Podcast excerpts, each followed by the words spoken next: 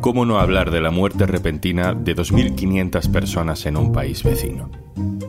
Pero ¿qué decir ante el relato repetitivo, redundante de las causas y de las consecuencias? El capricho de la naturaleza y el precio de la precariedad. Soy Juan Luis Sánchez. Hoy en un tema al día. Terremoto en Marruecos.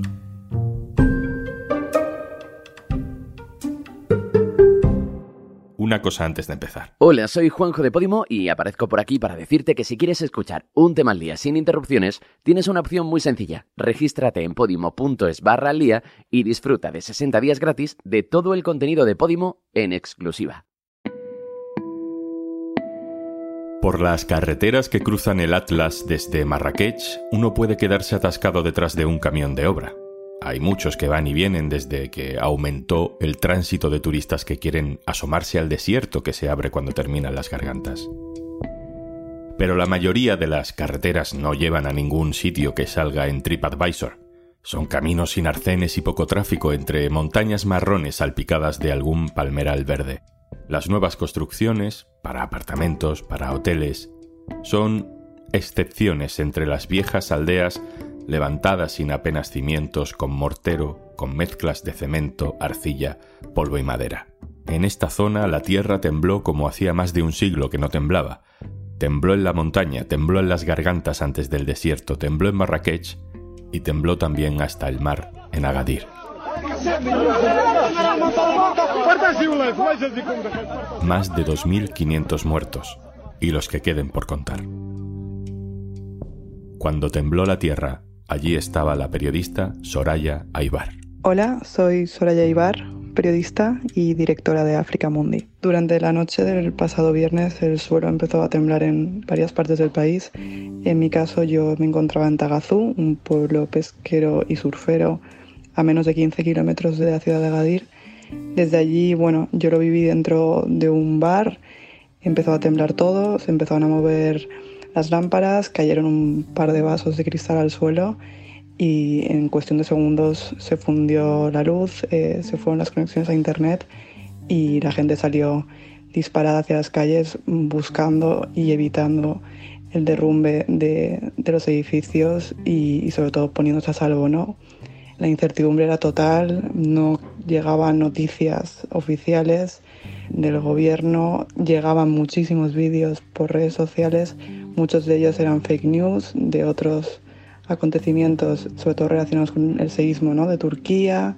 Se desconocía la gravedad ¿no? de lo que hoy ya puede, puede catalogarse como el peor terremoto, no solo en Marruecos, sino también en el norte de, de África. Según el boletín de alerta sísmica difundido por el Instituto Nacional de Geofísica marroquí, el terremoto había sido de magnitud 6,8 en la escala Richter. Entre la madrugada del viernes y el sábado prácticamente nadie durmió en su casa. La gran parte de, los locales de esta pequeña aldea costera en Agadir durmió en las calles, incluida yo. En ese momento me estaba alojando en un hostal. La propietaria del hostal nos sacó mantas, nos sacó almohadas, pasó alimentos, nos dio agua. Eh, la noche fue fría, la verdad, porque hay que pensar que, bueno, una ciudad costera, la del Atlántico, las temperaturas podían bajar fácilmente hasta los 13-15 grados y en este caso yo estaba en la parte superior de Tagazú, a, eso, a 15 kilómetros de, de Agadir, en un parking, en el suelo, esperando a que pasara la noche, rezando y esperando que no hubiera otra réplica. Con suerte casi todos nos refugiamos en zonas alejadas ¿no? de edificios por posibles derrumbamientos, en miedo a las réplicas. En el momento en el que grabamos este episodio, el Ministerio de Exteriores asegura que no hay ningún muerto confirmado de nacionalidad española. Pero sí ha habido muchos turistas, españoles o no, a los que la catástrofe les ha pillado allí. Muchas de las personas que están de turismo, ¿no? Tenemos que recordar que Tagazú en este caso es conocida como la meca del surf. Muchas de las mejores olas del país están ahí en esta parte de Marruecos.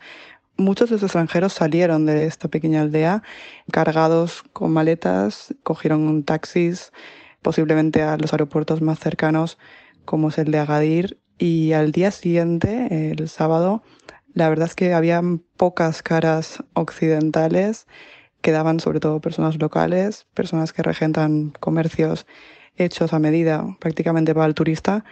Eran pocos los turistas que quedaban allí por miedo a, a que el terremoto fuera peor y las consecuencias llegaran a ser irreparables, ¿no?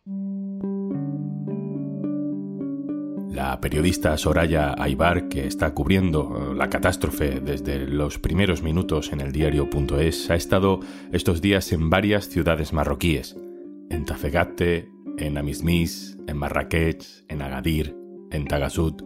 Nos ha contado su trayecto. El domingo por la mañana decidimos partir de Tagazú rumbo Marrakech, rumbo sobre todo a la zona del epicentro, a esas pequeñas aldeas que han quedado totalmente destrozadas en la zona del Gran Atlas marroquí. De momento, al principio del viaje, no sentimos mucho tráfico, estaba todo muy tranquilo, era una tranquilidad un poco rara, ¿no? Eh, la gente prácticamente no hablaba, solo sonaba la tele de fondo, ¿no? Que anunciaba las últimas noticias, el número de muertos que ha ido en incremento en las últimas 48 horas. Y ya una vez nos íbamos acercando al epicentro del terremoto, la afluencia de, coches militares, ambulancias, eh, camiones repletos de ayuda humanitaria, periodistas, compañeros. Y la verdad es que podría decirse que fue una odisea porque habían adelantamientos constantes, pitidos, sirenas. Se notaba ¿no? que nos acercábamos a, a la tragedia, por así decirlo. Amismis está cerca del epicentro del terremoto, está solo a 50 kilómetros de Marrakech. Ha sido uno de los lugares más afectados. Después de tres horas de viaje, nos acercamos a Mizmiz, es una de las ciudades que se localizan en el faldón del Atlas marroquí, unas partes más bajas de, del Atlas.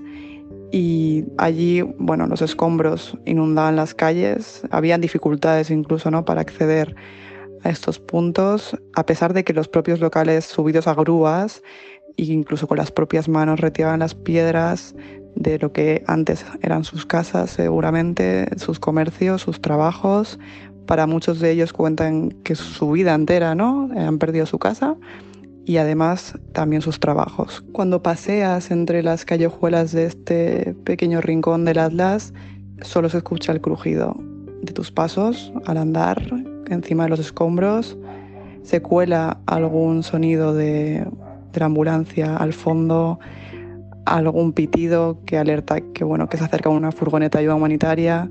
Se escucha también bastante jaleo al fondo, ¿no? Sí que detectamos que hay muchísima crispación. La gente, al no saber cuándo van a poder recibir la asistencia humanitaria, se enzarzan en peleas, discuten, levantan muchísimo la voz. Una de esas personas que Soraya se encontró en las calles es Mohamed, que nos ha querido contar su historia. Mohamed nos insiste en ir a visitar su casa o por lo menos lo que queda de ella, que es solo la fachada. Una vez intentamos sortear todos los escombros hasta llegar hasta allí, pasamos por encima de tejados que ya son parte del suelo. Nos cuenta que una parte de sus hermanos han fallecido que su madre está hospitalizada, que ha perdido a su familia, que este es su barrio de toda la vida, la gente lo sigue pasando mal. Apunta que se han cansado incluso de desenterrar a la gente, que están desistiendo, pero que aún así creen que deben de, continuar, ¿no? Además apunta que hay una señora que sigue bajo los escombros, que todavía no han podido sacar porque son escombros muy pesados, vigas muy pesadas. Está muy dolido, solo le queda un hermano, solo le queda su madre, que sigue hospitalizada y, grave además. Mohamed dice que su, su, vida se ha truncado, que no sabe dónde ir, no tienen qué comer, no saben qué hacer, a dónde ir. Insiste que por favor, que necesitan ayuda y que eso es lo único que pueden pedir ahora mismo, ayuda. Es triste ver la destrucción de la que es capaz un terremoto y también es triste ver cómo los terremotos se siguen sucediendo en diferentes partes del mundo y al final se ceban siempre contra los más pobres. Una catástrofe como la de un terremoto es un capricho de la naturaleza, pero también es muy diferente la consecuencia de ese capricho según donde uno viva. No tiene la misma incidencia si pasa en un terreno o en otro. No tiene la misma incidencia cuando la infraestructura es sólida, preparada para un seísmo, que cuando no lo es. Vamos a hablar con Yves Kosic, representante en Marruecos de mujeres en zonas de conflicto. Hola, Juanlu. Bueno, varias razones pueden explicar el número elevado de muertos, eh, a pesar de ser una, zona poco poblada, como puede ser la hora a la que ha ocurrido, el tipo de terremoto, etc. Pero voy a explicar sobre todo la que considero que es la principal, eh, que es la, pobreza de la zona afectada. Y la tipología y el estado de las construcciones, eh, que son consecuencias directas de esa pobreza. El epicentro se sitúa en una zona rural pobre, donde muchas casas se construyen con piedras y adobe sin apenas cimentación. Gran parte de los edificios construidos con ladrillos y hormigón antes del año 2000, que es el, año en que Marruecos impone unas nuevas normas parasísmicas eh, más severas, tampoco han resistido, porque incluso en ciudades eh, cercanas eh, muchos de esos edificios han sufrido daños o se han caído directamente. La pobreza es pues, uno de los factores que disparan el número de muertos en caso de, terremoto.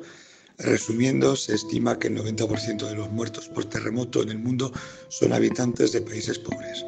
Marruecos eh, es un país de renta media, pero hay muchas zonas rurales del país que aún son pobres. ¿eh? las zonas rurales de la región de Marrakech y, Marrakech Safí y por supuesto la, región cercana de, de Benimelel eh, Genífero.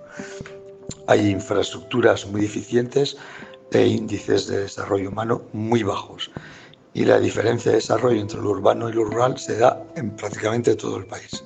Bueno, luego está también el problema de las infraestructuras sanitarias existentes que son muy insuficientes en la zona y eso obviamente tendrá consecuencias directas sobre el número eh, de muertos. Y para terminar le hemos pedido a Soraya una última reflexión sobre su trabajo, sobre el nuestro, sobre la desigualdad, sobre dónde ponemos el foco internacionalmente hasta el momento que ocurre una tragedia, sobre cuándo nos interesa lo que ocurra en Marruecos y cuándo no. Cuando leemos periódicos, ojeamos las redes sociales, entendemos la televisión, vemos el informativo, detectamos que el ojo está puesto en Marrakech, que se entiende que este terremoto es el terremoto de Marrakech. La realidad es que va mucho más allá. Los grandes olvidados siguen siendo los pequeños pueblos del Gran Atlas marroquí. Allí es donde de verdad se dio el epicentro de este terremoto. Allí es donde están sus mayores víctimas y allí también es precisamente donde no saben ni cuándo ni cómo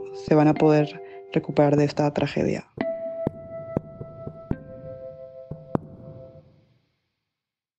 Y antes de marcharnos... Si al abrir Podimo no sabes qué escuchar, nuestras propias creadoras y creadores te dan algunas ideas y comparten contigo en nuestra app sus podcasts favoritos. Tienes 60 días gratis en podimo.es barra al día. Esto es un tema al día, el podcast del diario.es. Si te gusta lo que hacemos, necesitamos tu apoyo. Hazte socio, hazte socia en el diario.es barra socio. Este podcast lo producen Carmen Ibáñez, Marcos García Santonja e Izaskun Pérez. El montaje es de Pedro Nogales. Yo soy Juan Luis Sánchez. Mañana, otro tema.